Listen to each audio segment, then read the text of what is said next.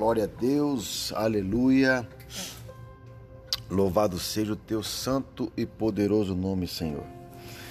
Obrigado, nós te agradecemos por mais um dia que estamos respirando na tua presença e na presença de homens. Apresenta esse grupo, Senhor, no teu altar, que o Senhor possa estar abençoando esses homens, que eles venham ter uma direção, uma prosperidade espiritual sobre a vida deles, Pai. Em nome de Jesus é o que eu te peço.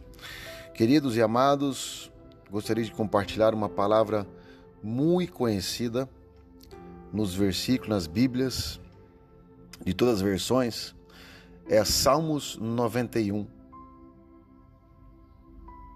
Diz o seguinte: Aquele que habita no abrigo do Altíssimo e descansa à sombra do Todo-Poderoso. Ele é o nosso refúgio. Queridos, aquele que habita no abrigo do Altíssimo vai descansar na, na sombra dele. Mas a questão, a questão é, estamos habitando Estamos descansando? Estamos colocando toda a nossa expectativa no Senhor?